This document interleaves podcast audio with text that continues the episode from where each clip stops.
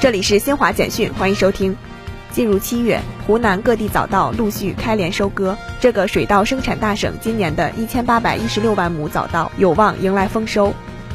我国古生物学者运用先进的实验技术证实，五点一八亿年前的云南虫是地球上最古老的脊椎动物。这是我国化石宝库澄江动物群中诞生的又一位超级明星。该发现对了解我们自身所在的脊椎动物谱系起源具有重要意义。相关成果八号刊发在国际权威期刊《科学》上。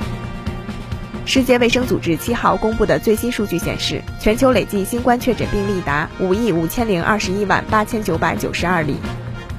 俄罗斯总统普京七号表示，俄罗斯不拒绝和谈，但拖延越久，谈判就越困难。以上由新华社记者为您报道。